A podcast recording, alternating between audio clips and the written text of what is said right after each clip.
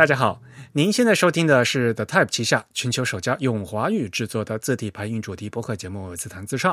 我们的字是文字的字，关于文字的畅谈而不是弹唱。我们的口号是用听觉方式扯视觉艺术。如果您可以脑洞打开，我们的目的就达到了。我是你们的主播汶川西畔东营居 Eric，我是主播黄浦江边清蒸鱼钱真鱼。虽然在荔枝 FM、网易云音乐、微信小程序上面都能收听到我们节目，但还是强烈的推荐大家使用泛用型的博客客户端来收听自弹自唱。毕竟我们是独立的博客，而不依赖于任何一个平台。我们主站的地址呢是 thetype 点 com 啊，拼写是 t h e t y p e。欢迎大家与我们交流与反馈啊，写邮件就可以了。我们的邮件地址呢是 podcast at the t i 点 com，podcast 的拼写是 p o d c a s t。啊，the type 拼写是 t h e t y p e。我们的邮件地址是 podcast at the type 点 com。如果您喜欢自弹自唱呢，也欢迎加入我们的 type 的会员计划。因为我们这个播客只有声音没有图像，但是如果您加入我们的 type 的会员呢，每个月将收到我们精心制作的会员通讯啊，那里面呢有我们播客的拓展阅读。那会员的详情呢？欢迎登录我们的网站的 type 点 com 的 slash members 啊，请注意是个复数的 s。那费用呢是每个月的四英镑啊，相当于三十五块钱人民币啊，给我们主播一杯咖啡的价格。那么今天呢，还是我们常规的节目，是我们的第一百五十一期。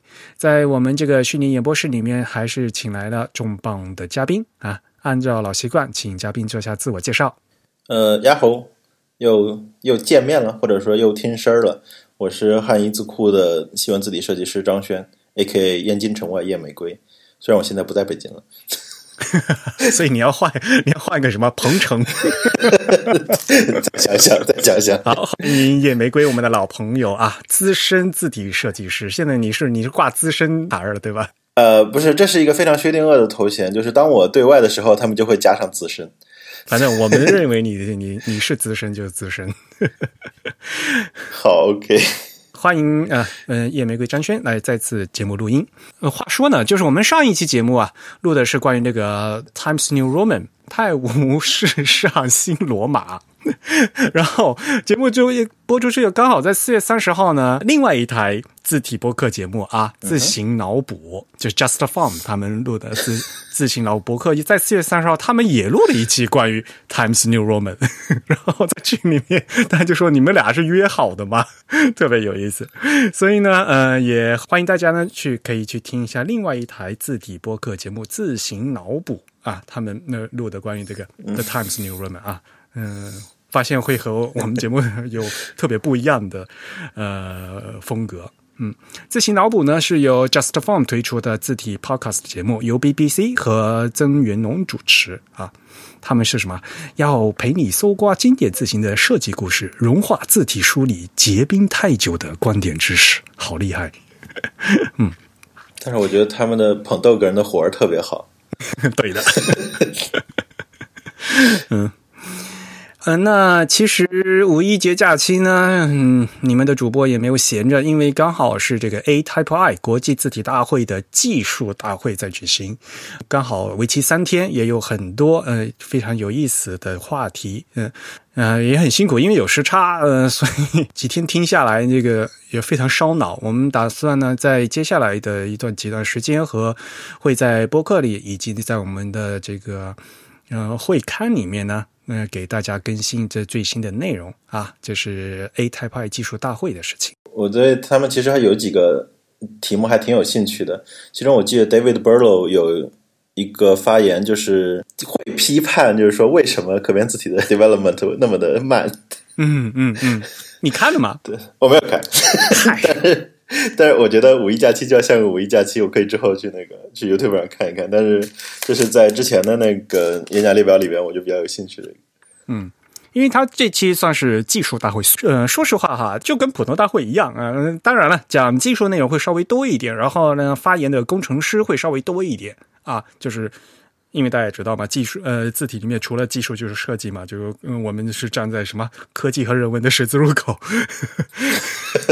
其实我们也更希望呢，有很多的设更多的设计师呢，能了解技术啊，才能做出更好的这个字体嘛。因为我们现在的字体，我们的在电脑里面的 font 其实本质呢是一个字体软件。嗯。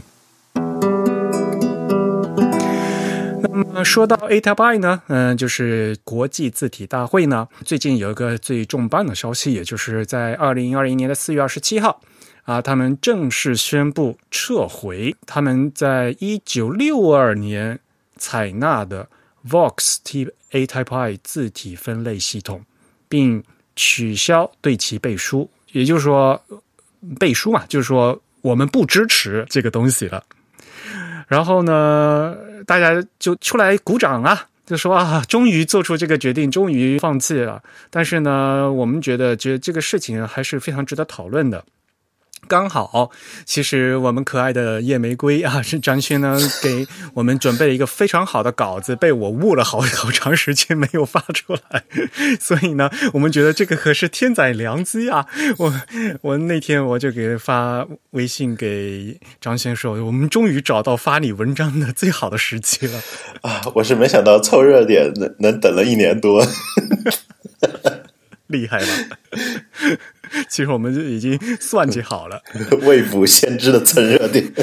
呃，所以呢，大家可以到我们的主站的 Type 上面去看一下啊，张轩啊写的给我们提供的这篇文章啊，改成了新的名名字叫《半个世纪后被弃用的 Vox 字体分类法》，我们该如何理解它？前面那个编者案就是我写的嘛，就是因为有四月二十七号就就被撤回的这个事情。那设计界呢，就开始再次讨论啊，为什么这个分类法能活得这么长时间，都大半个世纪了，对吧？你当时一九六二年采纳的嘛，那其实它诞生是更早了啊。那它本身到底有什么存在的意义啊？有什么作用啊？那为什么又在这个时间点被撤回？对吧？我们要如果要讨论这个事情，首先 我们必须先得知道这个分类法是什么，对吧？然后呢，还有它一点的一些产生的背景和适用的范围，这样呢，我们才能对其作用有更客观的评价。那么，作为各个讨论的一个起点呢，那我们主站呢，在假期的时候呢，呃，推出了张轩给我们准备的这份稿件。其实这稿件是一个演讲稿，是吧？这个稿件是一个内部的课程用讲稿，所以你可以理解为它是一个课件。它里边的那些图是一个课件，然后里边那些文字是我给我们组的小朋友们上课的时候就发言的整理，是是一个内部课件啊。那我们还是要非常感谢能把这么好的东西 share 出来啊，分享给大家，一般的听众朋友们都能。上一堂这个专家 给上的这个 内部课程哈，这是什么？就只是新闻组内部的小朋友参加吗？对，这个是新闻设计师我们的培训培训流程的第二步。第一步是你去选择一个西文的书法的一个风格去练习，一般来说是 italic。当然，就是说如果你有一些基础，你可以选择 foundational hand 或者是那些经典的就是。训练用风格，我们一般是选用的 italic。哦，嗯，然后在你对西文的书写有一定了解之后，再会进一步介绍和书写相关的，但是又并不完全相同的字体的造型分类。这个时候，我们就会选择我们来介绍一下一个经典的分类法 Vox A-type classification，然后进而教大家你去怎么去看字体，怎么去观察，怎么去学习。是一个非常前期的框架性的教学内容，对，所以我们拿到这个稿子以后，也就觉得啊，唉，虽然有很大部分是抄维基百科的，对对对，我我毫不忌讳这件事，我就是在抄维基百科，但是我觉得经过我们夜玫瑰润色以后呢，写的就非常好，而且配了很可爱的图，这样的话呢，也不会有版权问题，所以我就说这很好啊。对，因为维基百科其实它也是。大家就是写出来嘛，而且相对来说，维基百科图不是特别多，有些时候你也不能尽信维基百科。对，所以当维基百科抛出一个观点之后，就是说你要去批判，就是说他这样说到底对不对？那我们能不能找出反例？是吧？有时候我会有一些我们找出来的图，就是在在质疑他那个观点。嗨，维基百科也是人写的，而且维基百科是人人都能编辑的。所以呢，维基百科里上面说的东西的话，不能尽信。当然了，字体方面很呃，中文字体方面好多是词条是我十年前写的，然后大家呢都进行不断的改进啊，所以呢，呃，维基百科的东西呢是大家嗯参考的一个很好的对象。就无论不管是维基百科还是读书啊，都是一样的嘛，大家要带着批判性的眼光嘛，尽信书不如无书，这个是大家都 应该都知道的事情，对吧？嗯，对我们这次的话题就是可能会多次讨论到西方中心论。其实对于我来说，就是维基它其实也是一个非常典型的，就是安格鲁萨克逊的中心论的地方，尤其是字体这边。那个词叫什么？英 Anglocentrism 是吗？怎么念那个词？有这说法吗？有的，呃，就是英国中心论、英语中心论，或者嗯，就是因为西方是一个非常模糊的一个一个嘛。那一般来说是就是安格鲁萨克逊英以英国和美国为代表的这种思思考方式，就是我们会就多次讨论到就是安格鲁萨克逊中心论，但是实际上维基维基百科它其实多多少少也有一点，就是尤其是字体相关的这些词条，其实英文的资料是非常丰富的，在维基百科上，但是有些时候关于一些小语种，哪怕是和拉丁非常近的西利尔和希腊。维基百科他们上面的观点也不一定是一个怎么说呢，特别可信的一个内容。这个要看社区的基础了，嗯，对，当然了，但在写维基的时候，维基它本身说有什么中立原则呀，有什么样，对吧？但是呢，专业词条的话，要有专业人士去写，各个社区、各个语种，他们的这个配备的人人员都不一样嘛，对吧？参与的社区都不一样，所以啊，肯定是参差不齐的嘛。是我印象很深的，就是关于西里尔文字的历史那个词条，那大概就是说，嗯。它西里尔和早期格拉斯哥那些文字之间的一些关系，然后但是呢，就是前苏联的那个学者叫文字的产生与发展那个作者，就他就会有非常不一样的那个观点。他就说，有些就是文字起源的事情，你要需要根据所谓的母语的常识 或者是什么做出一些推断，就是说你不能因为就是说目前的文物，就是说这个东西现存的文物早，然后你就说这个东西是在它是源头。所以说这个判断非常的不靠谱，对，会有这种问题。那在语言学研究也是一样的啦，但但但有的时候就是你真正从那个词源分析的话，就觉得好像这个词的源头是那样的，但是这样推断出来结论和这母语者他们的直觉呢是相违背的。有的时候这个事情经常有，就是在语言语言学上也经常有。啊，那我们先不说这个东西了啊，嗯，那维基百科的确有很多内容，但是呢，我我们觉得就是把维首先呢要先把它揉成自己的东西，而且很关键就是因为我们在讲字体特征的话，要要配图嘛，那张轩又把很的图画的很漂亮，所以呢，我们觉得这这是一个非常好的一个字，嗯，给大家学习的机会。那么我们又趁这个机会呢，就把这这篇文章登出来，先让大家先知道啊，这个所谓的 Vox 分类法是什么。那也许我们的听众朋友可能是第一次听到这个东西的话，那我们还是可以给大家介绍一下的啊。因为它之所以叫 Vox 呢，就是出一个法国人，呃，Maximilian Vox，马克西米利安。哎呦，这个他叫 Vox，好难念，Maximilian Vox，他姓 Vox 啊，就沃克斯啊。这是这是他的一个笔名吧？应该是，就是他自己。自己创造出来的一个艺名，他的原名是 Samuel William 啊，应该用法语是吧？嗯，Samuel William Theodore Mono。Theodore 啊，就是这个这个英语叫 Theodore，嗯，Theodore，嗯，但是法语念就念 Theodore，Theodore Mono。所以呢，就以他的名字名为为命名的呃分类法，就是他其实是在一九五四年就提出了。这套系统试图呢，按照一些主要特征啊，还有就给字体分类啊。这些特征可能是各个时代的代表性字体啊。那具体可能，比如是说西文字母的声部啊、降部的那个笔画啊、衬线的形式啊、书写那个笔画轴的角度啊，还有 X 字高之类之类的。但是现实情况是，嗯，大部分的字体呢，它可能会跨越这个多个特征，对吧？然后呢？字体的发展历史也不是线性的，所以，呃，这当然了，这也是分类要遇到的一个问题。就有时候你觉得好像对，既是这个也是那个。那他推出的这个时候呢，是一九五四年，提案呢提交到 A Type I 国际字体大会 （Association de Typographie Internationale），这是一个法语的缩写啊。当时的就是法国人创办的，但是第一届主席是那个佩尼奥嘛，所以呢，当时他们开会的时候，就在一九六二年采纳了这个 Vox 的字体分类系统。嗯，当时其实他们还有有一些其他的这个选项的。他们就觉得说，作为 A Type I 啊，作为一个国际字体大会呢，不并不需要就是有好多个字体分类。当时有 Vox 提出来的这个方案，还有在其实还有德国的方案，还有另外的方案。最后他们统一了，就觉得我们现在只要一个方案就够了啊。那这个方案呢，后来经过讨论决定。用的就是 Vox 的这个方案，这个是在一九六四年。那这个方案呢，后来就被和名称就变成 Vox A Type I 字体分类系统。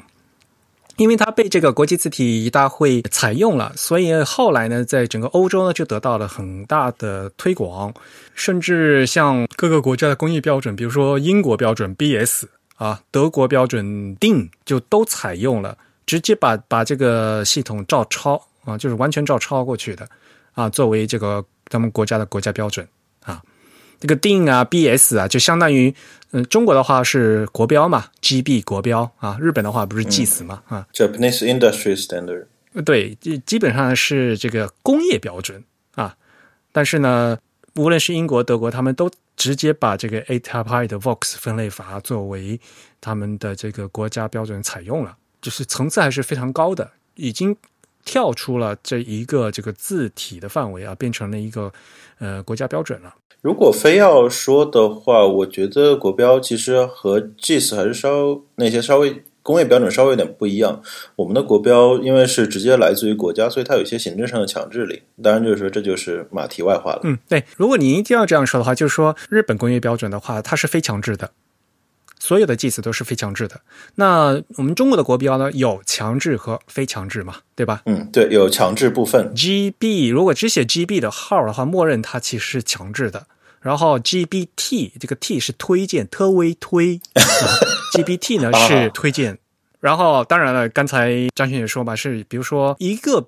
国标里面，它可能有一部分是强制，一部分是非强制，也有这样的国标。但是现在新的国标，大家还是说你一个国标部分强制，部分不强制，就感觉挺乱的。最后还是分开来。现在新的那些标准就尽量就是分开来，就强制的就按强制的走啊，嗯，非强制的就都改成推荐。那所以现在这个改的工作在进行，具体跟这个字体相关的也也都在发生了很大的变化。最近几年，以前变以前是强制的，现在都变推荐了，就有好多。这样的事情，那呃，最具体的这这个部分强制，就是所谓的那个跟咱们关系最大的幺八零三零，其实也要发最新版本了啊，这个是另外一件事情了啊。嗯，那好，我们还是再回来说这个 A Type I 的 Vox 分类法。那么，因为最大的一个事情就是。既然我们这个年头都已经国际字体协会觉得都都撤回了，那就没用了嘛？我们现在还讲这干嘛呢？张轩觉得还是挺有用的，是吧？我觉得它有非常强的功能性，就尤其是当你对西文的设计风格一马瞎的时候，就是如果你可能只是能单简单的看出衬线体和无衬线体这种。非常模糊的大的分类的话，那就是 Vox 是一个非常好的细分的分类法，对，然后它就可以给你提供更多的去观察自己的角度，这个对于设计师来说是是很好用的。因为你这篇文章是我做的编辑嘛，整篇文章里我有最喜欢的一句话就是你在解释所谓的风格杂糅，嗯哼，大概就是完成的字体看起来像是从。西伯利亚冰原上的熊洞里钻出一个穿着草裙的墨西哥大哥，递给你一屉小笼包，笑眯眯的说：“We chef。”这个就是 是不是很有画面感？典型的叶玫瑰才能写出来的句子。所以其实你们是很怕这种风格，嗯，风格杂糅的，对吧？这件事情就是你可以认为，就是说风格杂糅和风格融合，它其实就是一指之隔。就是如果你揉的好的话，就是说其实它可以是一个非常，就是带有一些异域风味，但是又可读性非常高的一个字体。但是你融的不好的话，就可能就是就是画虎不成反类犬的那种非常尴尬的，就是不管母语者还是就是母语者觉得这个不好看。然后就是说，你想引入的这个外国风格呢，也觉得你引入的东西非常廉价，就很高不成低不就。对，呃，我记得就前任 A 泰派主席 Jerry Leonidas 他也说，就其实字体设计是一个非常带着镣铐跳舞的这么一个行业。你设计一个 A，它就必须长得像一个 A；如果你设计的 A 长得像 B，它就不再是 A 了。这是一个特别特别简单的一个道理，但是呢，就是说，为什么你能认出这个是 A，你能认出这个是 B？这些其实就是要你对于这个语言本身的用户的习惯要非常的了解，就哪些内容你能被认定成 A，哪些内容你能被认定成 B，你要对这个东西足够的熟悉。所以呢，其实对于设计师来讲的话，对各种风格的这个认同还是非常重要，对吧？所以呢，如果我们掌握了一些分类方法，对它的具体的这个风格特征有一个比较具体的了解的话，就我觉得最最好一点，就相当于你有了一个地图，然后呢，你可以按图索骥的对这个字体进行一个很好的定位。当然嘛，就像老司机就开车就不用地图嘛。但是新手的话，我觉得就如果你不熟的话，你最好还是看看地图，对吧？是。本地人的话，因为根本不用地图，我也能走。想去哪里的话，他还心里还知道，嗯，有三条路线，哪条路最不堵。但是对于新手的话，你还是老老老实实的按规矩。有时候呢，导航做的还比实际上要做的更好一些，对吧？其实是这个意思。我之前有一句话还挺喜欢的，它应该是出自于 O'Reilly 出版社的那本 Unicode Explain，就是那个所有的封面都是动物的木刻木刻版的那个那个出版社。动物它那本书，它其中在非常前的部分，然后去展示一下 Unicode 的一个理念。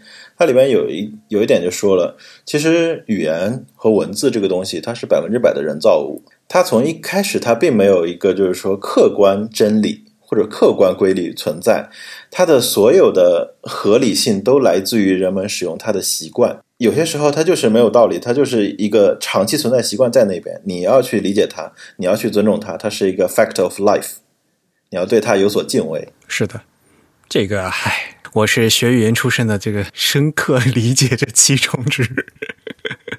你每学一条语法规则，它肯定会有例外。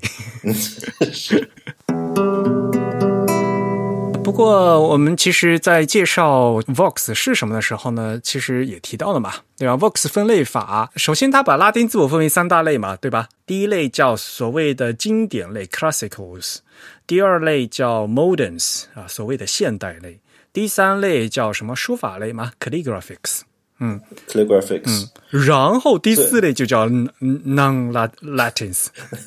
Non-Latin，我们会选择性的把第四类忽视。我们觉得这个东西就是一个非常典型的一个西方中心的思路，就是让这个标准制作的时候，让它以拉丁为主，但是他又想囊括这个世界上所有东西，所以他最后一定要有一个类叫 Non-Latin。对啊，你你 你用拉丁字母就分这么细，然后是最后把全世界其他所有东西都扔进一个 Non-Latins 的一个 垃圾桶，这是什么鬼嘛？对，当然，我觉得也许跟 Vox 一开始他的怎么说呢，跟他的野心有关系。我不知道 Vox 这 classification 它最初它建立时候，它是不是真的想有一个世界大同的一个分类法？但是实际上后来难产。呃，这个这个分类不是 Vox 加进去啊？是吗？这应该是后来加啊？那可能就是 a t a p a 他们他们有世界大同的想法吧。因为如果你不加的话，就很显得很不国际嘛。但是我你 A Type I 的 I 是 international 的 I 呀，international 的 E 呀，对吧？所以呢，你作为一个国际组织的话，你必须 要有这样一个东西，所以最后才补进去的。但这个是这做法好愣啊！你感觉加上去好像会得罪更多的人。就是非常蠢啊。嗯，所以就正如刚才真宇主播所说的，一开始 Vox 设计的话，并没有这样一个东西的呀。对，Vox 应该一开始设计的类比较少吧？现在我们能看到好像有十几个大类，是吧？就是除了最最高级的那个类之外，就是十几个类吧。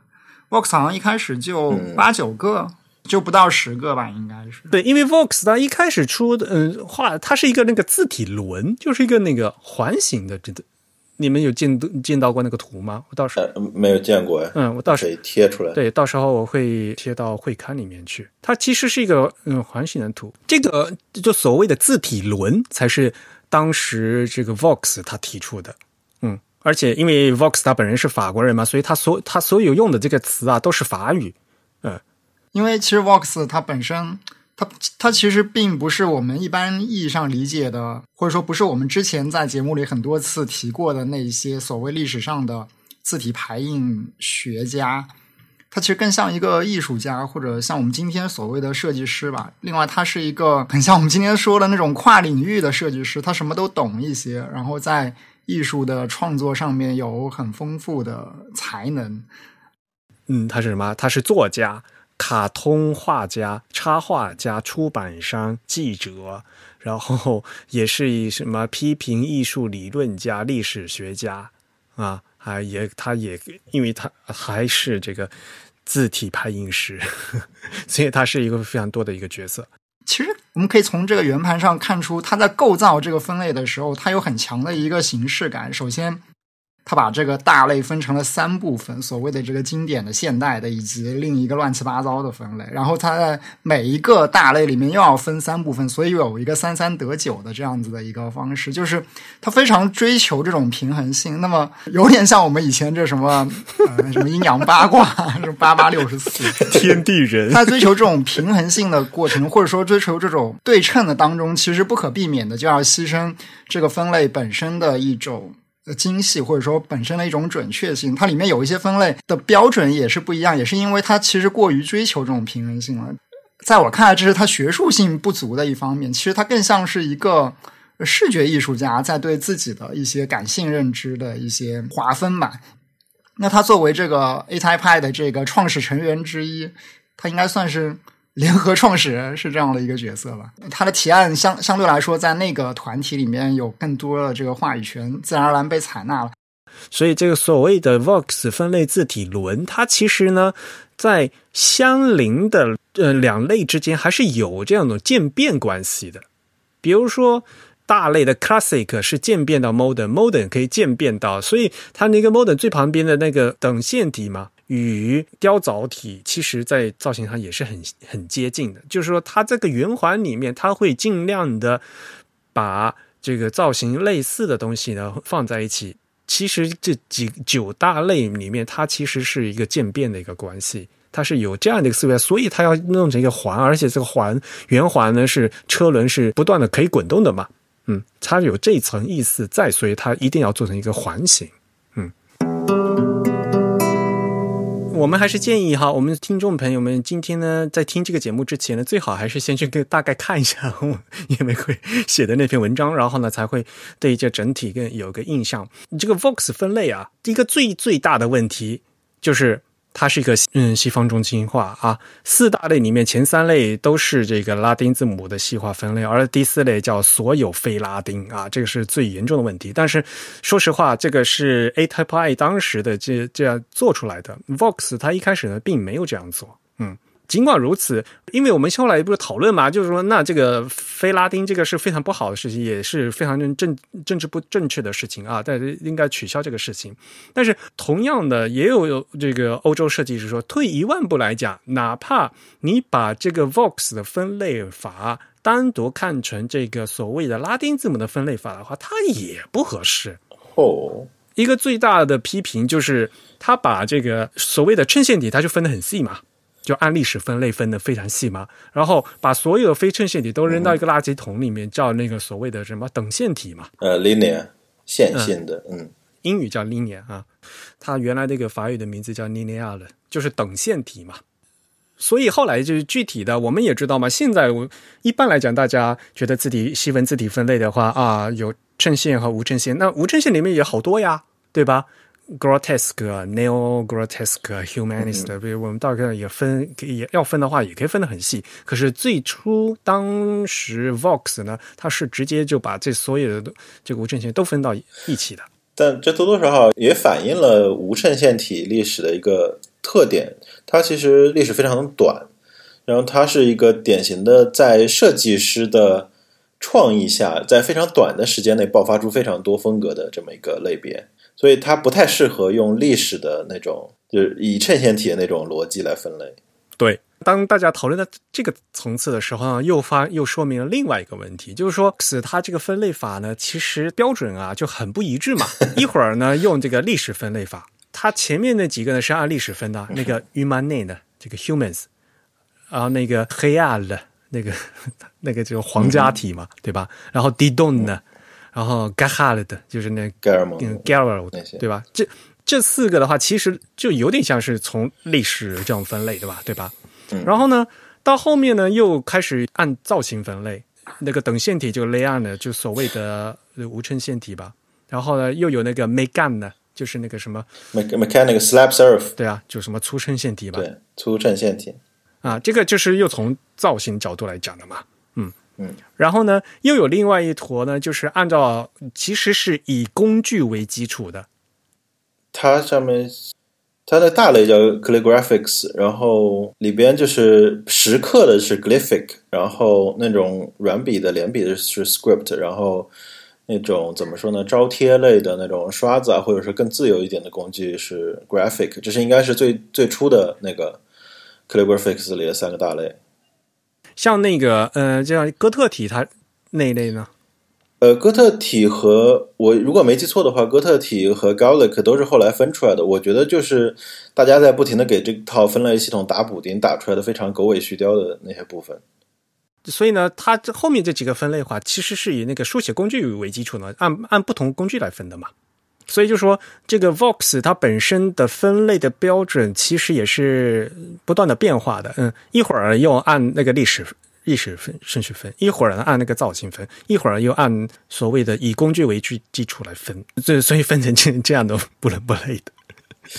但实际上，我觉得这也是 Vox 分类法比较幽默的地方。就是如果你用它分类无衬线体体的这种方式，就是它几个分的小几个小子类，grotesque、geometric、humanist 那种那样的观点，再来看前面，其实 humanist 就是我们常说的 Venetian 和和 g a r a l d 也就是那个 g a r m o n 那一类，其实他们的分别是非常小的。是的他，们经常就是在现代的那个设计教学当中，会直接被统一归成 old style。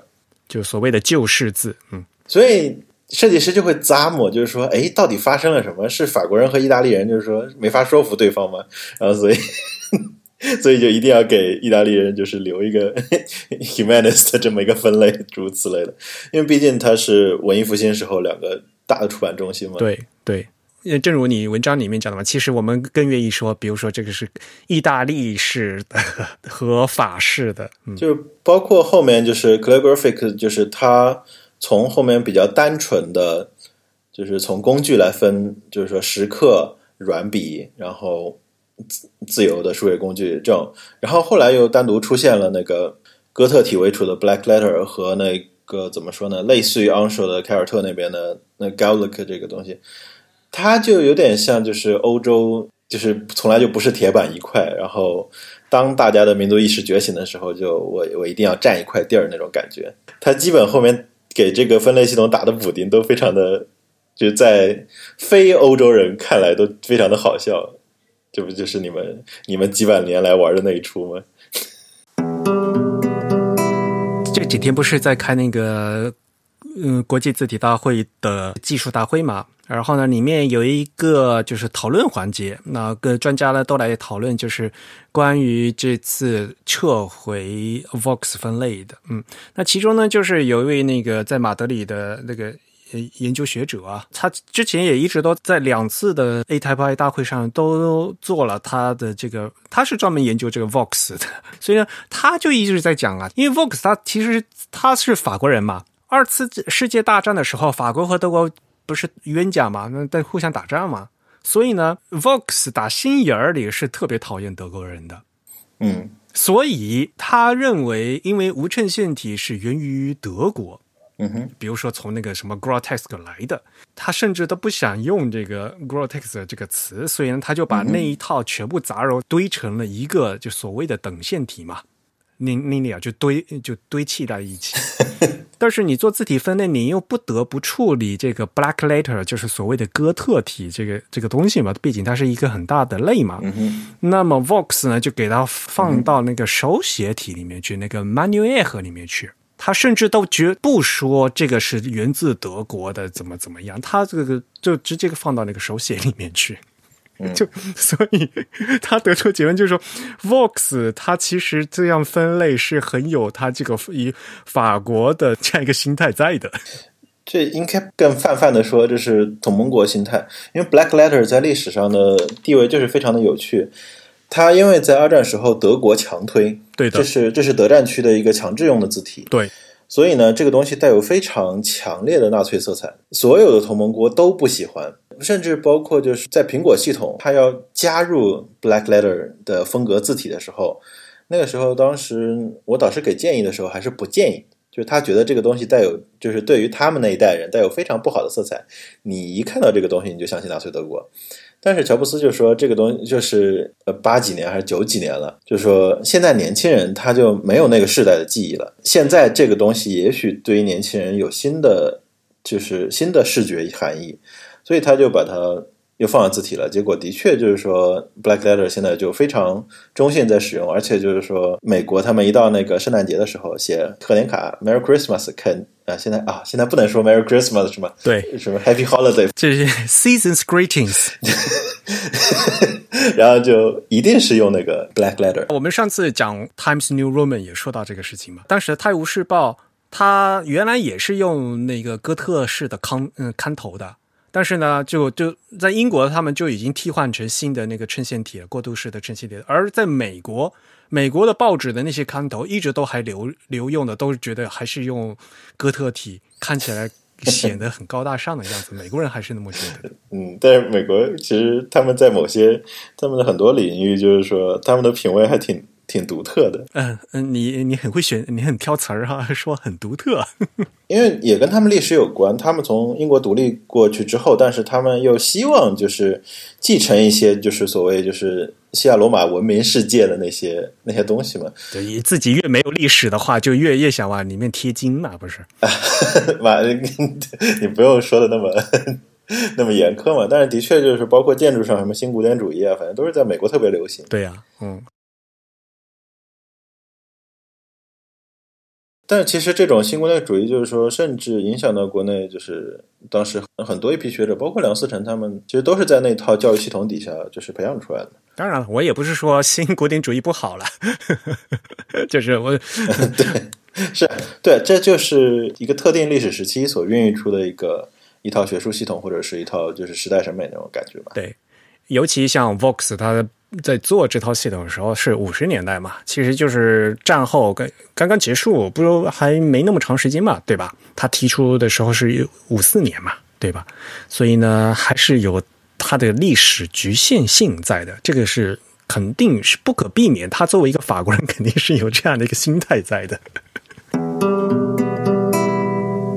话说回来了，为什么 A Type I 啊国际字体大会会在这个时候，在这样一个时机啊说要撤回？其实啊，A Type I 早在十几年前，我们可以跟去翻一下历史啊，我们也会把这个链接贴到我们今天的 show notes 里面去。就是早在二零一零年 A Type I 的爱尔兰都柏林大会的时候，大会就已经通过一个决议。那次决议两点。第一点说，如果 A Type I 作为一个大会啊，嗯、要再进行修订和修改的话，那么应该要在这个 Vox A Type I 分类里面增加一类啊，叫 Gallic，就是最后加的这个 这一个所谓的很像安塞尔体的这个东西啊。当然，它的前提是，如果 A Type I 现在还在做的时候，因为接下来他们做的第二个。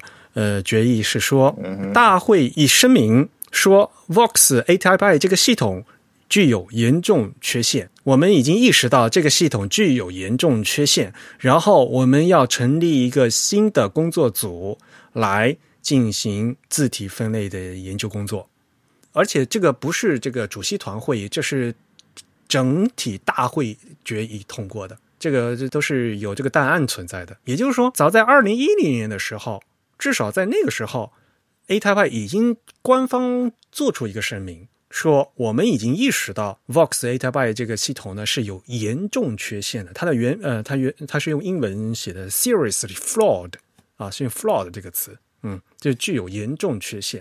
但是呢，现在已经你想，现在已经是二零二一年了，为什么还这这个事情呢？就是因为大家虽然都知道这个东西不好，然后缝缝补缝缝补补，就像刚才张轩也说的，大家呃，我又想往上面。加上能希望它能撑久点，就因为如果你把它撤下来的话，好像暂时也推不出一个更合适的东西。大家也知道，A Type I 呢其实是一个行业协会嘛，非常松散的一个组织。平时呢，大家有来自各个国家有各不同的立场，真正要来替代掉这样一个已经有这么长历史的这样的一个分类系统呢，也不是那么快马上能做出来的。结果呢，就这么拖啊拖啊拖啊，就拖的 拖了十年，啊呃，不管怎么样，呃，现在呢，终于做出一个决定，是二零二一年啊，等到二零二一年的四月二十二十七号呢，才正式宣布说我们要把这个系统撤回啊，它是 de-adapt 啊，原来是采用了，然后现在呢就不采用了，而且呢，取消对其背书，是说我们作为这个组织。我们声明说，我们并不支持这样一个系统。正如刚才张先生说，其实我们作为字体设计师的话，其实学这样一个分类还是挺好的，对吧？我们刚刚上路的时候有一个地图还是挺好的，哪怕虽然它只是一个这个西文字体分类地图，但是呢，你把这样一个西文的地图和国际自己大会这样一个国际组织加在一起的话，是非常不合适的。但是大家都。都承认的，因为这全世界的有这么多的书写系统，这么多的文字，你把其他所有东西都扔到一个这个非拉丁，这个算什么嘛？对吧？这明显是一个非常不合适的东西。Vox 他当时分的话，哪怕他只想分西文，你把 Vox 的这个分类拿到这个国际字体协会里面来用的话，这就是非常不匹配的。嗯哼，一直大家在想，就是说，要不然憋着，呃，再等会儿，等再等一两下，可能我们就会做出一个好东西了，就直接替换掉就算了。是替换掉呢，还是撤回呢？还是这个纠结的这么过的十年就已经过去了？那再等到现在二零二一年的这此时此刻，这样一个说实话吧，这样一个政治气候，大家就觉得非常不合适。那当然了，大家都知道，这是起源于美国的所谓的政治正确的一个问题。嗯。但是，任何事情离不开政治，对吧？呃，前段时间我们在节目也和大家讲过，美国那个 TDC 啊，就是后来就就冒出来有人指说你们是一个种族主义的组织啊，然后 TDC 就 就解散了呀。所以呢，等到现在这个是，当我们已经在崇尚多样化的这样的一个时代背景里面，你一作为一个国际组织，你还在坚守这样一个。具有西方中心的一个分类法的话，这是非常不合适的。所以呢，大家终于一狠一咬牙一狠心，哪怕新的出不来了，我们也要把先先把旧的扔掉，旧的不去，新的不来。现在就是这样一个情况。嗯，按照我们之前说的话，我现在觉得 Vox 更像是一个背锅的。他可能他作为一个学者，他最初他只是想做一个拉丁分类法。对的。但是有 A Type 这么一个组织背书的话，反而让事情更难做了。是的，但实际上，嗯，我觉得由 A Type 现在来推这个事情，以 A Type 现在的主流立场来说，这件事情就是很难去推，因为其实 A Type 它非常关注各个小语种或者是那个小文种这种感觉嘛，它里边的那个很多的成员也都是各个国家的教育者，对，所以他们有着非常强烈的。自由主义倾向，然后他们对于多样性这件事情优先级非常非常高。我有一个非常深刻的印象，就前几年有一次关于可变字体的这么一个未来使用场景的一个展望，其中有一篇我觉得非常白开水、没什么营养的一个演讲，但是他最后他做了一个什么样的展示呢？他把一个普通的无衬线体变成了 Gaelic，从无衬线体变成 Gaelic，然后呢，这个演讲者对底下说：“Stop thinking we are European。” We are different。然后底下全场欢呼，耶！然后这个时候我就想起了《Yes Minister》里边的经典台词：“一个统一的欧洲不符合英国的根本利益。”然后 作为一个中国人，我就在场上噗噗噗的笑，然后其他的人都非常的非常的兴奋，就觉得：“哎呀，说你说的太对了。”所以我觉得以 A Type 的整体氛围，他想推这么一套统一的标准，我觉得就是非常的困难。当然，这是 A Type 自己的问题了。我们今天看来，A Type 是一个所谓的 international 的这样子的一个组织，但是 A Type 在过去当然也冠了 international 这个名称，但是他所谓的 international 的这个视野，并不是我们今天的这种 international 的视野。他当时的 international 视野其实是比较狭隘的、比较局限的，或者说我们今天认为是比较欧洲中心的，甚至是比较拉丁中心的这样一种视野。我们今天再来 谴责 A Type，其实也有那么点不公平。我觉得 A Type 最大的问题是，它没有持续的去更新它这个分类系统。呃，如果说它有一个意图想要维持一种分类方法的话，呃，它没有持续的去更新它，所以它导致在今天这样一个呃怎么说呢，政局多变的时候，他他可能踩上了某一些这个政治话语冲突的这样一个危险的领域中去，所以他急于要撤掉他这个分类系统。然后呢？现在就是那好吧，大家觉得这个 Vox 不能用了，那我们不用就不用了，我们就扔掉呗。那好，我们到底需要不需要分类？所以从刚刚讨论结果，我真的觉得就是说，如果说再有随便出一个学者呢，不管是他是说 OK，我代表个人，或者说代表海牙，不代表雷丁，然后我提出这么一套，然后。我把它写在我的著作里，那这可能是我心中最理想的一个状态。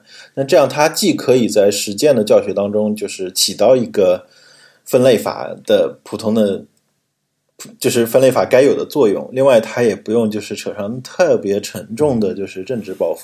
对，就像我们刚才一开始说的，就是一开始，特别是对于新手啊，地图还是要的啊。你一开始如果什么都没有的话，可能找不着边儿。那既然现在说大家 Vox 觉得要要撤掉了，现在有一种观点就是讲，那我们就按各个文字系统嘛，对吧？拉丁有拉丁分类，那你要的话，你基里尔有基里尔的分类，希腊有希腊分类，至少比如说阿拉伯文字的话，你不能用这个什么衬线无衬线吧？对。前段时间我们在节目里面也也提到过，就是一般人就在字体大家一讲到 Long Latin 的时候，居然。在狭狭义的非拉丁里是不包含中日韩的，大家觉得中日韩又是另外一个玄学领域。然后呢，大家也觉得像我们，因为大家都是中文母语者的话，那中汉字的这个造型分类，我们有传统的，还有其他分类方式是吧？对吧？楷书、隶书什么的，我们还我们还有了，对吧？如果你要说印刷字体啊，不是宋黑仿楷，不是还有吗？这个我觉得是一个特别，其实也是一个挺值得思考的一个问题。为什么我们会独立于这个东西之外？当然，就是我们文化当中就是有一些比较玄乎，然后讲不清楚的。那些部分就是说对外不是特别友好，你这个东西是一方面，但是我觉得更本质的是在于，就是说这个世界主流的文字系统都是表音文字，所以一旦你是表音文字的话，就是说你的相对的组合不会那么的多，就是说不管你是从分类法，还是从制作流程上啊，就是说多多少少就是说你可以更容易的去去把它系统化，然后把它拆解教学。但是中文的话，就是说你是作为为数不多的，呃，就是说这个不是为数不多啊，就是唯一还在使用的表意文字系统，它的排列组合量，然后以及就是你去生产时候的这种劳动密集型的这种特征，是其他的语种都不具备的。它就是很特别，那你说现在韩国他们不怎么用汉字，那这其实还好。那其实 中日都有这个问题。你一旦就是说具有大量的字符集，然后以及很复杂的笔画，那这个东西对于现在字体格式想推的那些可变字体啊，其实都是一个比较麻烦的一个问题。就我们再再顺便再延展一下可变字体，就是说，之所以就是国外一直在那边就是非常的火爆，大家都在讨论，大家都在想怎么用，但是在东亚这边一直。做的不好，就是因为其实我们的组件复用，其实它的很多时候就是包括木字旁，我们都是做过细小微调的这个东西，那和这个技术本身的这个框架就不是特别的契合，它对于数据精简的就能做到的程度，就是就非常有限。对，就是我们因为这些特征，但是很多时候大家也不去思考为什么，就是我们就是只是保持原样的，就是游离于在语境之外，这也是一个问题。我觉得得有人就是告诉一台派，就是哎，这事情到底怎么回事？为什么我们 这东亚这边就完全不感兴趣？别说这个可变字体了，就像像那个 Web Font 网页字体嘛，就是当大家都觉得嗯，在西方做网页的时候放一个网页字体都是理所当然的事情的时候，你来看，你算中国内地的网页使用网页字体的概率有多少，对吧？对，这这依然是源自于我们的大字符集对这种表意文字特征的，对对吧？这些东西都是一脉相承的。对啊，就所以呢，就是所有这些事情，这个 CJK 都都和别人不一样，就是凡是凡是这些东嗯西。是啊，这是一个点。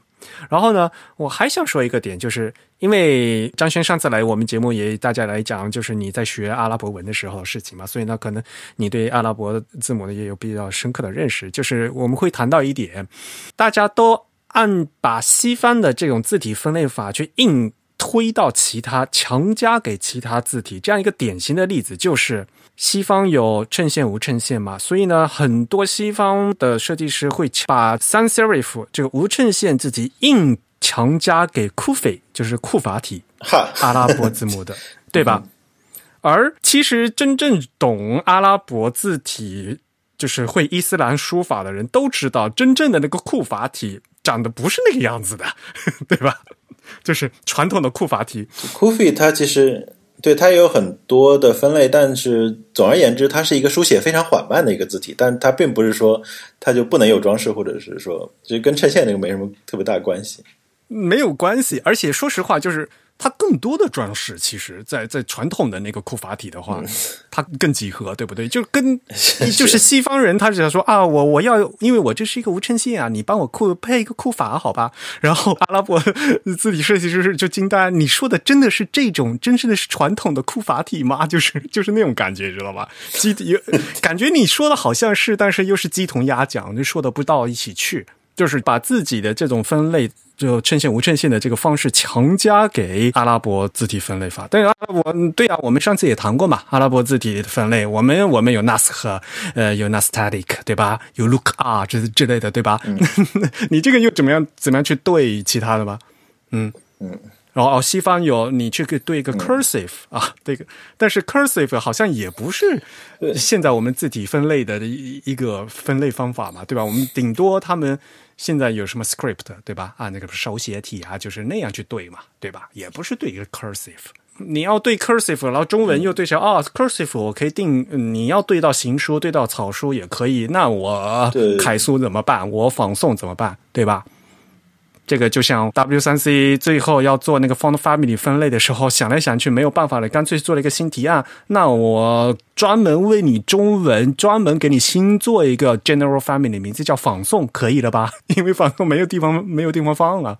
这也是我对 Vox 的想法之一，就是说我们一直说它西方中心，对吧？但其实我对于西方中心更多是一个相对比较中性的一个看法。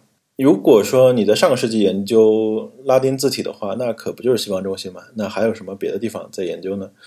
那包括有一些小语种，包括一些阿拉伯的那些研究，其实我们现在得到的资料，这些系统化的，就是对字体设计师比较友好的这么一些资料，很多是来自于西方学者对于埃及啊、阿拉伯那些地方文字的研究。所以现在就是本地的研究者出来之后，他们希望推翻之前的一些非常希望中心的，比如说刚刚库法体，就是在很多英文文献当中会管它叫 Kufic，对，然后阿拉伯朋友们就非常不高兴，就是说，哎呀，这 Kufi 本来就是形容词，你为什么还要在后面加一个可能？这个东西就就非常的多此一举、脱裤子放屁的那种感觉。而且也正是这些小语种，他们这些学者，他们开始逐渐的涌涌现出来之后，他们会更大的暴露这个体系的一个问题。其实 A 台派它有那个会员邮件嘛，它即使工作组他们的一些讨论也会就是抄送到所有的会员。其中有一个观点就是说，我们刚刚提到嘛，我们不需要一个通通用的分类法，我们根据各个语言本身的传统和历史，然后对各个文种，然后进行风格分类。嗯他们有一个非常有趣的理由，就是说这些小语种的使用者，他们说，如果我们现在有 ATiPad 这么一个大组织站出来说，我们要有一个适用全球各个语言的一个超大分类，多多少少有点让我们心理阴影，我们有点 Monotype 或者是 Linotype PTSD。我们仿佛又回到了那个时代，就是说，我们只就是说，如果你想有一个相对比较好，或者说比较靠谱的一种印刷机制，你只能选择 Monotype 或者是 Linotype 这种西方的大企业的产品，这是一个非常不好的事。对呀，就是又是新殖殖民主义嘛。对。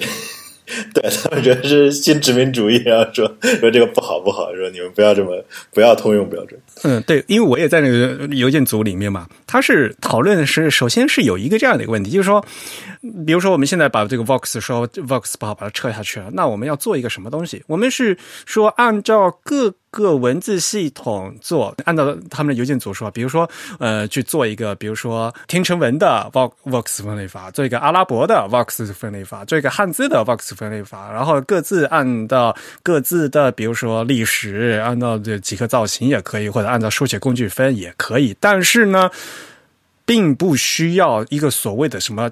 全球通用 VAX 分类法，就就都只要有这样一个分类方法，然后能把全球的所有的字体都按这样分类来去这样做出来，这样分类法是既不实际而且也不实用。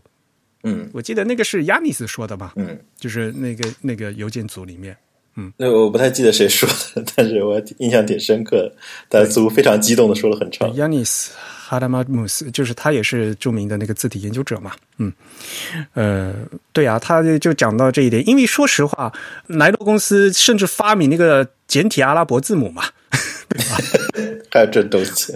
对我帮我我帮你把阿拉伯简化掉了，因为你阿拉伯字不是要往往前接、往后接，接的太多，要有各种各样形状嘛，太复杂了。那我就帮你简化点。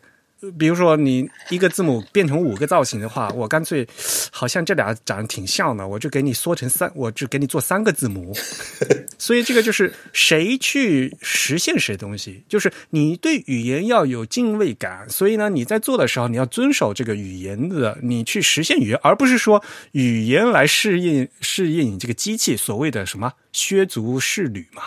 可是当年的所有的新闻报，呃，那时候的报纸，大家都是用那个 Linotype，就都是用莱诺机的，所以呢，阿拉伯文他们也着急的想用上那个莱诺机。那莱诺公司的说也很 也很热情，那我来帮你们做吧，就是顺便把你们阿拉伯文都拿去简化掉了，就是这样。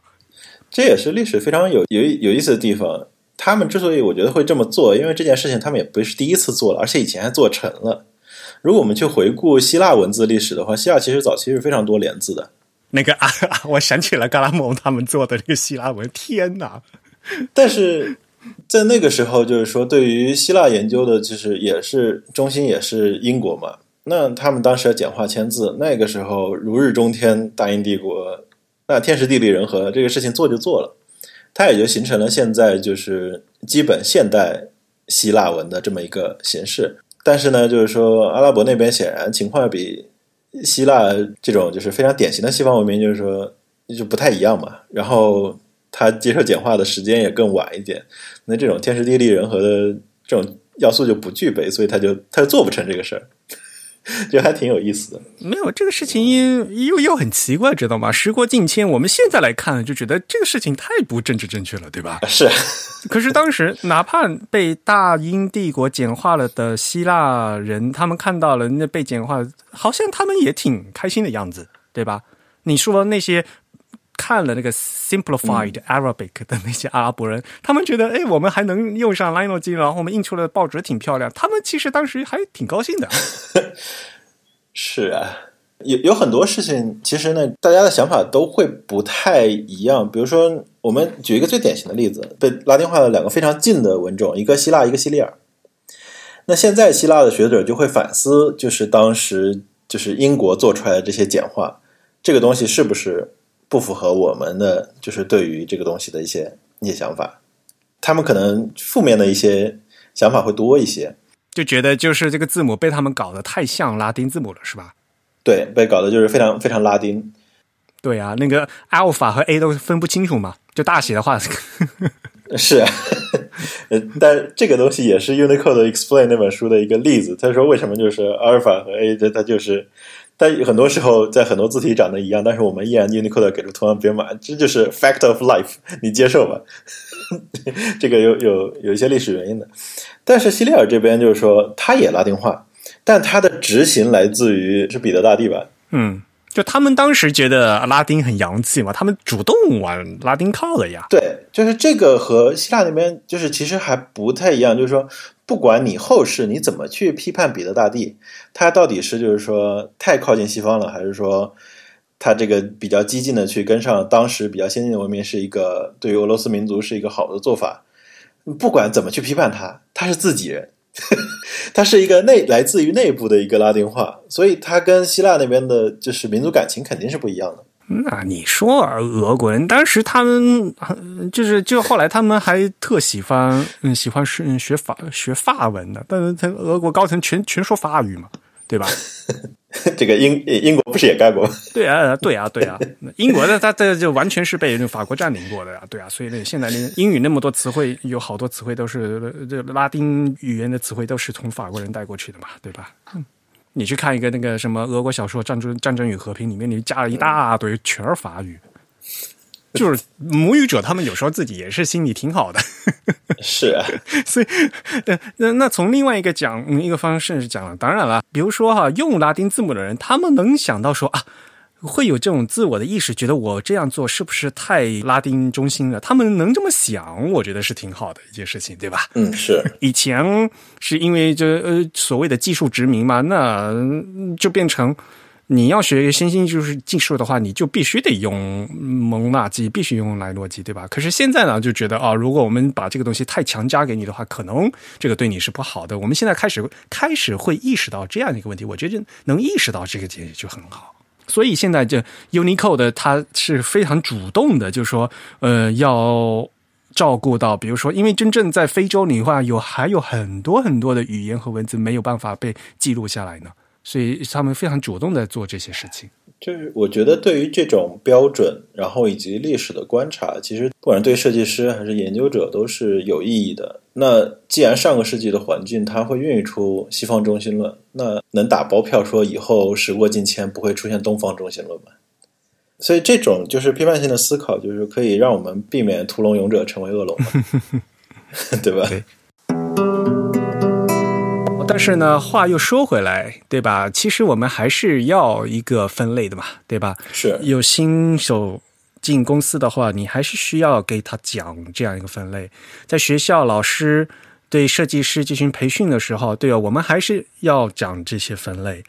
哪怕一个设计师毕业了，然后进工作了，你当你面对客户，你要跟客户交流的时候，你还是要说这些分类。像比如说现在无衬线体，这其实这也是已经是一个非常普及的一个词了，对不对？就是在专业设计师互相交流的时候，这个的确是有点这个过渡体的风格哦。就是你能知道我说的这个过渡体的什么意思，对吧？我们作为专业的这样一个交流，我们必须要有一些固定共通的词汇，要不然的话，沟通实在是太困难了。对，而且现在这个东西也不是仅仅限于。字体设计师之间的交流了，随着字体的价值被越来越多的人或者组织他们所认同，近几年出现的比较多的定制字体，然后很多就是客户会主动跟我们沟通这些东西，所以这个时候大家需要一个共同语境，我们要告诉他，对这个我们选择什么风格以及为什么，这个时候我们就需要一个大家都心知肚明的一个标准。会比较好沟通，这一系列的术语是很重要的。然后大家有大概认知的范围的大致的这样一个分类呢，也是很重要。当然了，一一说做分类的话，肯定会有种你要不要做一种那种非此即彼的这个东西？因为你一一刀切下去的话，肯定就会发现，哎，有些东西好像放这个盒子也可以，放那个盒子也可以，对吧？然后大家又觉得说，要不然我们就不做分类，我们干脆贴标签，对吧？是，就是你可以有很多个标签嘛，就。别搞这种非此即彼的那种，因为说实话，像是我们上次也说到，我们前段时间在讲呃，Times New Roman 之前，我们讲到 Plantam，Plantam 这款字 它到底是过渡体还是 Oldest，然后就分不清楚啊，它其实也是很杂糅的一个东西嘛。你说他的底子的话是从 Plan 党过来的啊，人家那个那肯定是 old style，对不对？可是他就是做的时候，他又做的那么肥那么大，那个 X 字高又做的那么高，看起来又粗粗的，对吧？又又很 modern 的感觉，对不对？你说他到底是什么嘛？后来就觉得干脆，说实话，就感感觉这个 transitional 这个过渡体本身就是一个垃圾筐，不不是这些东西你都可以放到过渡，反正它是过渡的，它可能偏这一些或者偏那边一些。对，这也就是回到就是我那个发那篇文章里边一个非常重要的观点，就是尤其是新手，尤其是设计师刚刚接触新文字体的时候，千万不要陷入就是说我一定要就是非常熟悉的掌握这套分类逻辑，然后我见到一个字体就能立刻把它放到它该在的框里，千万不要有就有这种想法。它只是一个历史文档，然后它可以提供一些角度，然后让你去观察，就是说告诉你该看哪，你要去看衬线的形式，你要去看它的就是 storm 和其他的就是笔干和其他部分的那种那种粗细对比，就是它只是一个这样子。现在我们更多是把它作为一个功能性的文档来来看，所以就是它其实帮你提供了一些就是看字体的一些参数嘛。然后这些参数其实还是挺重要的，对吧？是，当然了，这话刚才又说回来了嘛。本来本身这个 box 它自己的一个参参数也不是按照一个统一标准做的，这就很扯嘛。嗯、是，当那你想分类的时候，往往就会经常有这种分不清楚的。然后呢，你说好听点是它是融合，说不好听就是杂糅，就是总是有这些东西的嘛。当这些杂糅就是所谓的融合风格的字体越来越多的时候，你就。你就觉得分类是非常难的一件事情了。你说 San Francisco 苹果的这个系统子，它到底是是分哪一类？你有时候也讲不清楚。Helvetica like，对，我觉得这样描述最准，最就这样描述最准确嘛。这就是一个 Helvetica like。那还是算薪酬，还好了，因为你 San Francisco 它还有一个 compact 的。版本嘛，用在手表上面。那手表的，那你还还是 DIN like 的呢？嗯，是啊，就在这种就带有很强的定制特征的这些字体，你给出一个大家都知道的一个意象的话，其实反而更好一些。还讲嘛，如果你要做字体分类的话，现在不有可变字体的吗？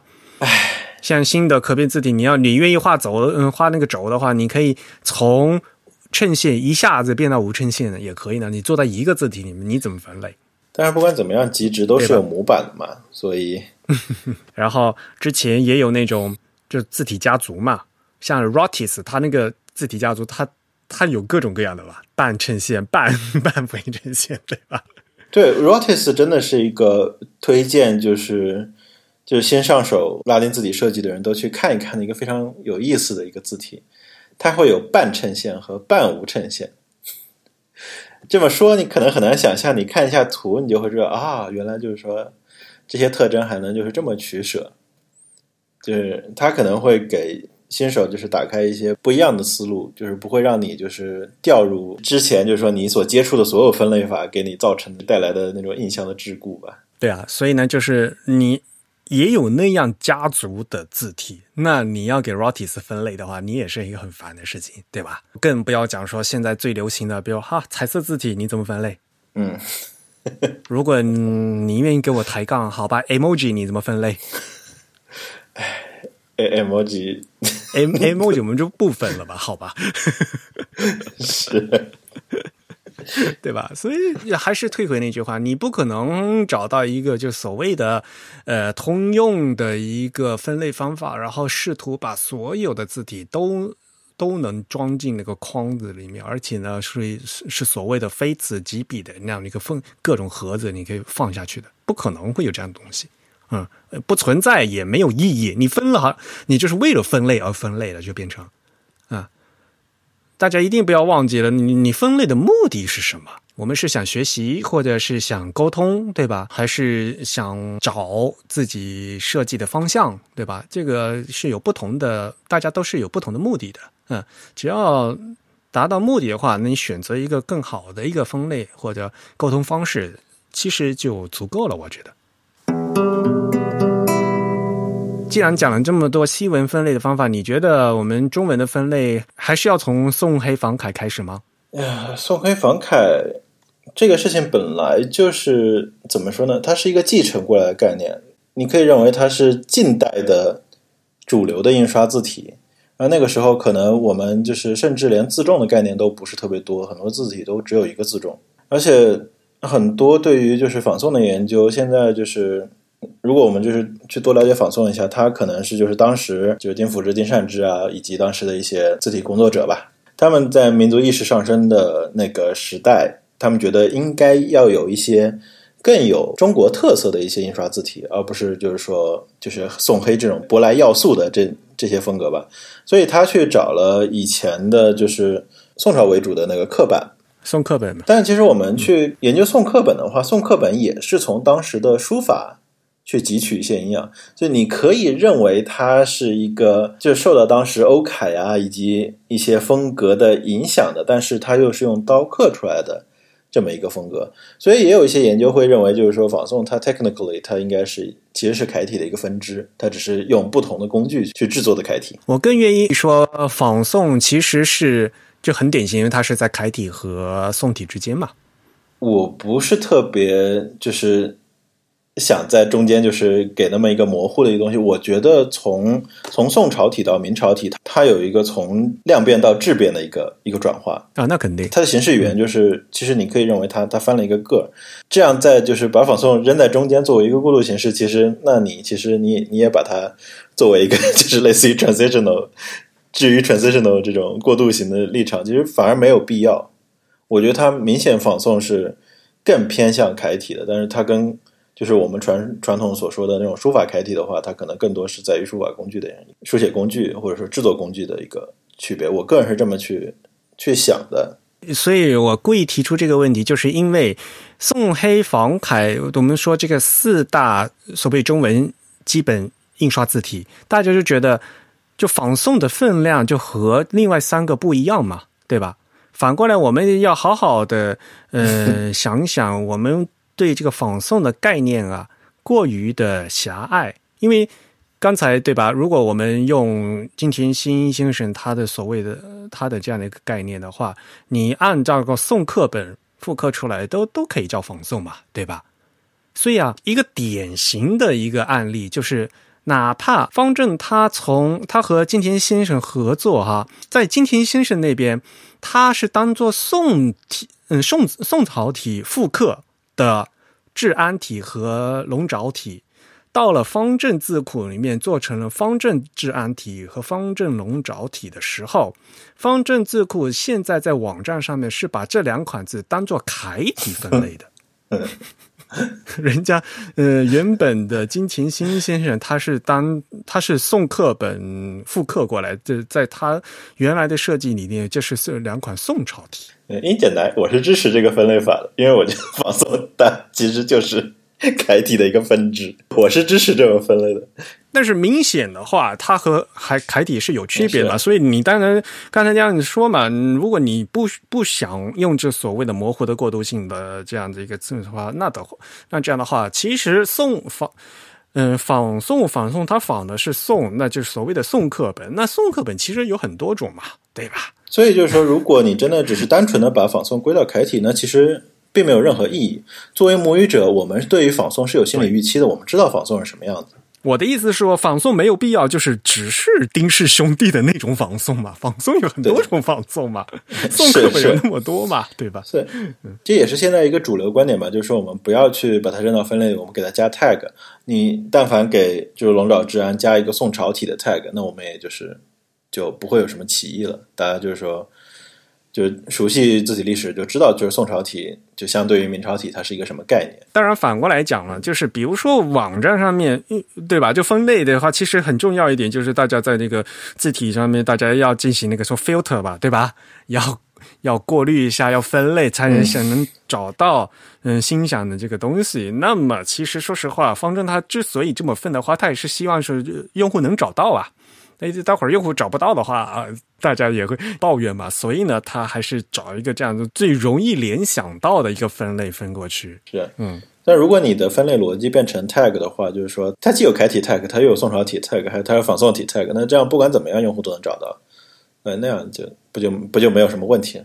那跟分跟没分一样的，就是他肯定不会在宋体的 category 嘛，就是说你你还是会有一个自己的对它的一个分类立场嘛。你你不会希望就是用户搜什么都能搜出来，它就是你其实也没有这种业务需求嘛。当然，从这个方法论上来讲，这是完全两个不同的概念吧？你做分类和贴和贴标签，这是完全不不一样的一个这个方法论吧？嗯？是是，呃，自己公司的网站，他还是希望就是说用户能找到他自己想要的，哪怕用户对这个东西没有什么理解，就是说你但凡搜一些，呃，说什么软软的、硬硬的，然后帅帅的、丑丑的，就是说这种非常模糊的这种字库，就是用户也能得到自己想要的，这个是。一个作为就是商业厂商他们的一个立场，当然这这里边其实也有值得研究的部分，但这就是另外一个话题了。对对对，这个这个，比如说字体印象啊，这个也是很重要的，因为你要按照感觉找字体嘛，对吧？这是一方面。但是我觉得就是，呃，像 emotional 的这些这标签式的话是需要的，但是如果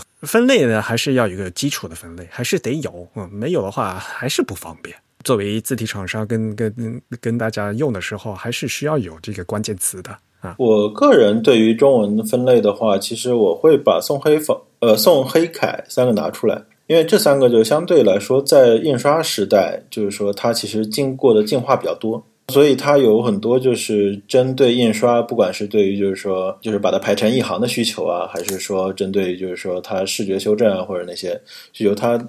都会有一些更接近于近现代字体设计的这些这些做的一些东西。那某种意义上，我可能会把仿宋扔到楷体里边，而楷体之外的书法风格，我可能会趋向于把它放到就是各自独立分在就是各个就是手写体或者是书法类的一些子分支里边。我个人的话会想倾向于这个样子，就是精美精美经过就是印刷时代的。优化这件事情对于我来说，我觉得是一件非常重的一个要素。对，还有对我个人很重要要素，就是所谓的，就是你还是要有，首先要有那个正文字和标题字的一个感觉。你总不能用那个草书去排正文字，看起来还是不安心嘛，对吧？这个现代的一个长篇正文，一两两三万字的论文，你用一个草书排，这个 看起来不大好吧，对吧？嗯，这个事情，我觉得分类法其实我们。其实心照不宣，它多半是它是偏向于就是说正文字以及设计质量比较高的标题字这样的一个分类。就是我们好像不会有任何一个对拉丁分类法会去考虑 Bleeding Cowboy 这款字体到底属于哪一个，对吧？它是一个拥有非常多的莫名其妙的，就是加上了各种花儿的装饰的一款一款，就是对于以前一个老的衬线体的一个一个修改。但是我们不会就是去不会去思考，就是它到底在于分类学上到底属于哪个？我们所谓的标题字，其实也也有不少，就是说其实根本就没有必要分类这种，比如说什么，哎，那叫什么金梅，金梅什么抬腿体、大腿体、翘腿体，反正对吧？我的意思是说，就是说我们现在之所以只把只把这个宋黑嗯宋黑房凯抽出来，就是因为宋黑房凯是可以排排正文的嘛。嗯，是。因此，对于我来讲的话，仿宋还是很重要的。就因为仿宋排正文还是很漂亮的，而且毕竟在中国大陆的所有的公文还是要正文还是用仿宋排的嘛，排出来也很漂亮嘛，对吧？所以呢，其实它的分量还是很很重的。嗯，但这个东西很快会就是就风格融合这件事情会非常的明显，因为我们有一个非常明确的笔画概念，所以你但凡就是你把笔画使用某一个特定风格的造型。然后你把骨架使用另外一个风格造型，那它就会在分类学上出现巨大的问题。就或者说宋体的骨架，然后去贴一个就是带有一些手写的或者说是楷书特征的一些一些笔画，你很容易去造成一些就是融合的风格。这个东西不一定出来的东西不好看，嗯，但是它在分类学上你就完全就没法分了啊，就就就扔到其他地方去了嘛。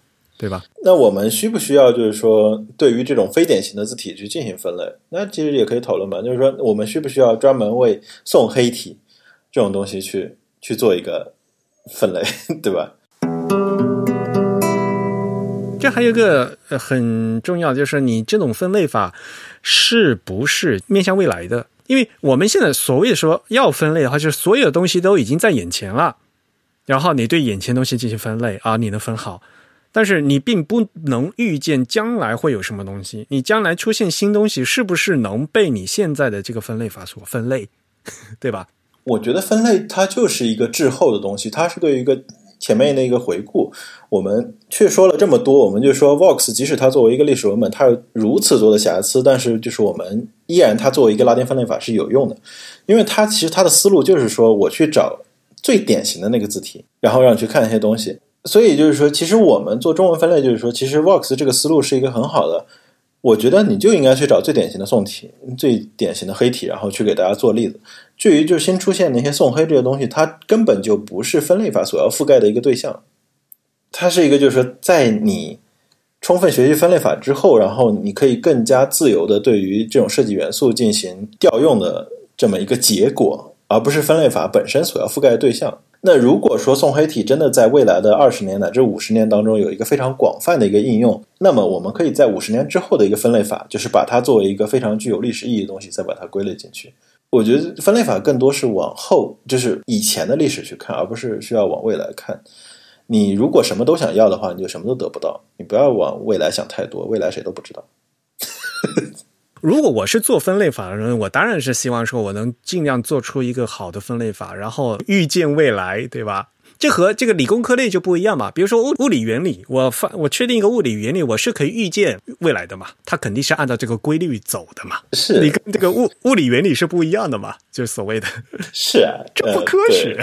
嗯，但我真的觉得就是说人文学科的研究，大家不要就是说去拿。就理工科的那种学术标准去 去往自己身上套，就是说，我知道所有的学者他都有野心，就是说希望这个东西，就是我希望说我这东西是科学，然后我希望这个东西还能去升国家的什么自然科学基金，然后人文社科基金，就是我得就是说往我自己身上贴金，就是我有前瞻意义。但是就是说，如果你真的想做一个对现在的行业就是说有实用的这么一个研究的话，也许那些升基金所要的判断标准是。是是没有那么大重要性。当然，首先是嗯，你有没有这个建设性？是是是。对，但是如果您有前瞻性，不是更好吗？当然了，没有，这是这是两个情况，就是因为你是张轩，你作为 对吧？呃，实际工作者的话，你还是更希望从这个实用角度来看分类嘛？你希望有个实更实用的一个分类方法，然后呢，不停于分类，对吧？呃，到时候分类学完以后，更更重要的还是再进行新的设计，或者再进行跟用户沟通来这个做这个事情啊。但但是如果单纯从学学者的角度来讲，我就要进行，我尽量要做一个尽量完美，当然，嗯，这个肯定是不存在的，尽量科学的分类法的话，对吧？这个思路的话，可能还是还是要往这边靠的嘛。就如果你要从历史的、从学术的、从这个分类法的科学的角度来讲的话，那我肯定还是尽量要往这里靠的呀。嗯，对，当然就是我们也理解，就是说，其实学院体系跟我们有完全不一样的评价对标准。对，然后大家的，就是说，大家的业绩考核啊，可能都是 你的确需要山上基金，你需要。就把论文发出来，然后那这个时候和实际的，就是产业当中所需要的这种教学会有一些，会有些不一样。这种就是大家能互相理解，就是大家在哪一个语境下说话是一件非常重要的事情。当然，如果你能产师结合，对实践有巨大的指导意义，那是更好了吧？对吧？嗯，当然了，是。而其实我们仔细来看，任何一种分类方式。呃，如果不是一种历史性回溯的分类方式的话，它是一种要动态更新下去分类方式。它其实最多的作用，嗯，我觉得只有两个吧。一个是在今天的这个 所谓的这个资本主义的这个世界当中去寻找它那个被发现的一种可能性。它其实是一种经济学。呃，其实我们刚刚也提到过，就是呃，比如说字体公司的网站，它不得不对它的字体进行分类。那我作为一个商业字体设计师，我其实。也不得不，或者说，我更希望我自己的字体能被某一些分类所归类到，因为只有这样子，我才能进入一个市场，我才能进入一个市场的竞争范围之内。如果说我这个字体它连这个类型都没有，它它可能会在这个市场竞争中被人所遗忘，它甚至是 不入流，对它甚至不会被人所使用，因为我们在使用一些字体的时候，我们。我们的各种背景的知识都要求我们以一种分类的方式去挑选出它来，因为我们需要赋予它们意义，我们这样才能展示我们这个设计的原理。在这样一种市场竞争下，其实分类是起到了这样一个作用，也就是一种，其实它跟资本是捆绑在一起的。呃，另外一种就是，如果说我们脱离开这个资本，它其实是去寻找一种一致性吧。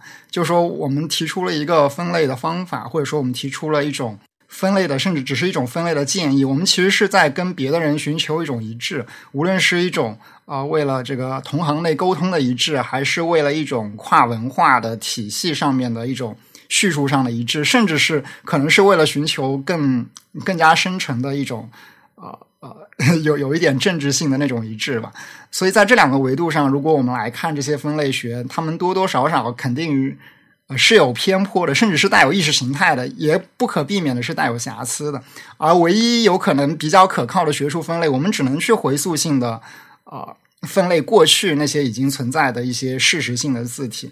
呃，其实我们刚刚谈到这个分这个宋飞房楷的中文字体，我们分宋飞房楷其实也是一种回溯性的去分类它的。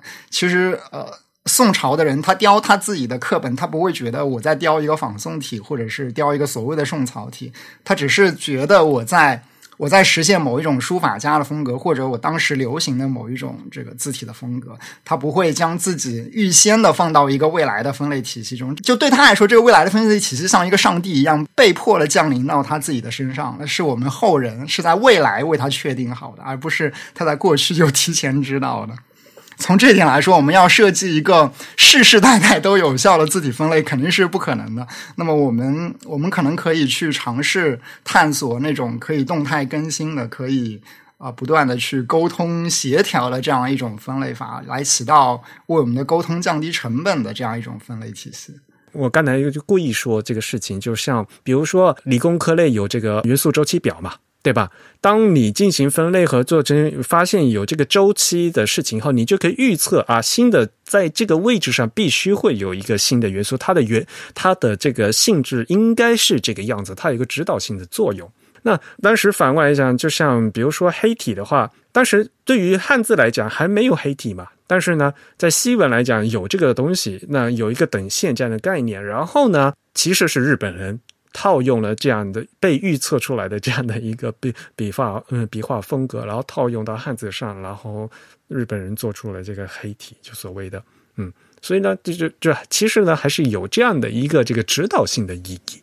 啊，当然不可能像理工科类的那个理论式的这样的进行完美的这样的一个预测，而且艺术的这个东西大家也知道，肯定就是当一个新的出现的时候，我们都都说它是一个划时代的、无法分类的东西，等它被普及、被接受时候呢，再给它安排一个新的位置。啊，这个是呃历史是循环的，我们也知道很多就新的门派都是这样出现的。嗯突然在看这个圆环，我觉得可以拿去发公众号，然后然后有一些非常神棍的解释，比如说你看这是啥？是 Perfect Trinity 三位一体，自从加了 Non-Latin，它就是 Broken Trinity，所以它就不被祝福了，它就进行不下去了，诸此类的。编吧，对，其实我们刚刚提到元素周期表，我突然想起来，就是有一个应该是一个美国设计师吧，他曾经其实做过一种元素周期表式的，也不能算字体分类吧，就是字体对位。我记得他当时是找了，应该是德国当时某一个机构吧，发发过一个所谓的前前一百款字体的排名，在那个时间点认为被一百款最流行的。或者说最受欢迎的自己的排名，然后有一个美国设计师，他做了一张像元素周期表排布的一个啊一个表，把这些字体都对进去。啊，我还有印象。有的字体周期表，我们也可以认为是一种分类，就是这种分类它更平面化、更更分散，它更没有一个中心。然后他希望在其中展示一种字体之间的联系，以及他们所谓的周期性的这个变化的规则。把元素周期表这本身其实就是一个很划时代的东西吧，对吧？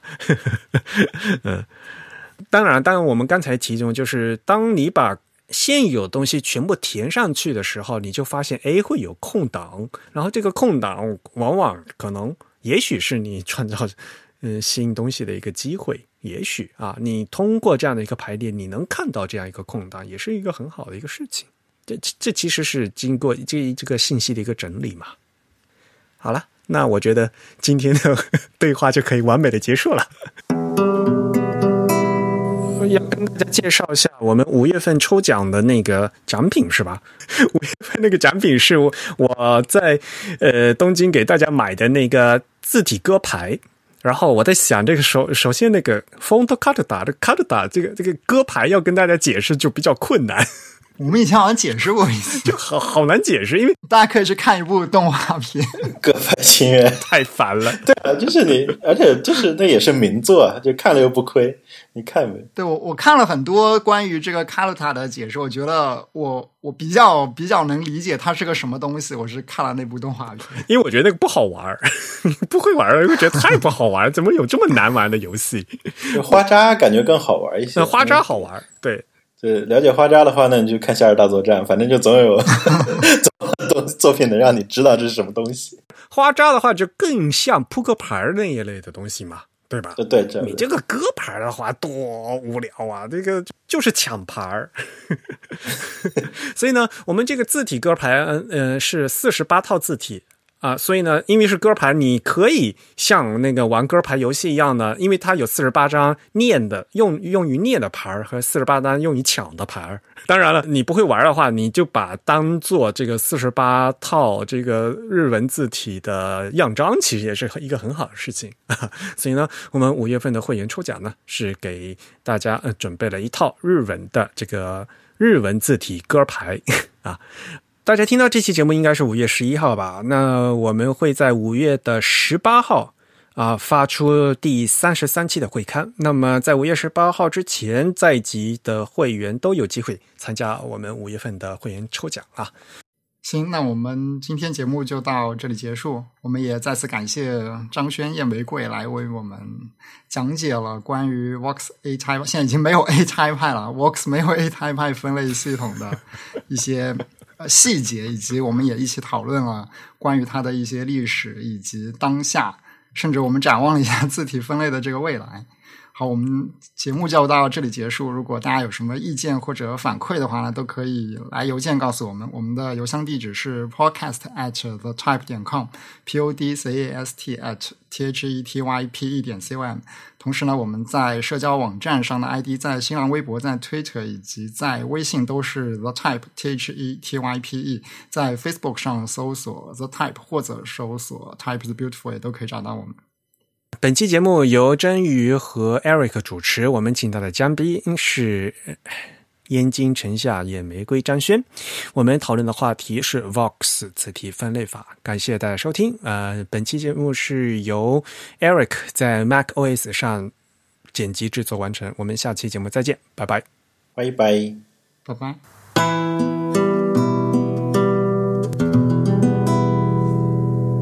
但是就是说，我在想以后的这个标准是不是还要叫 Vox？如果是的话，那 Vox 赚大。幸亏他这个名字比较好念。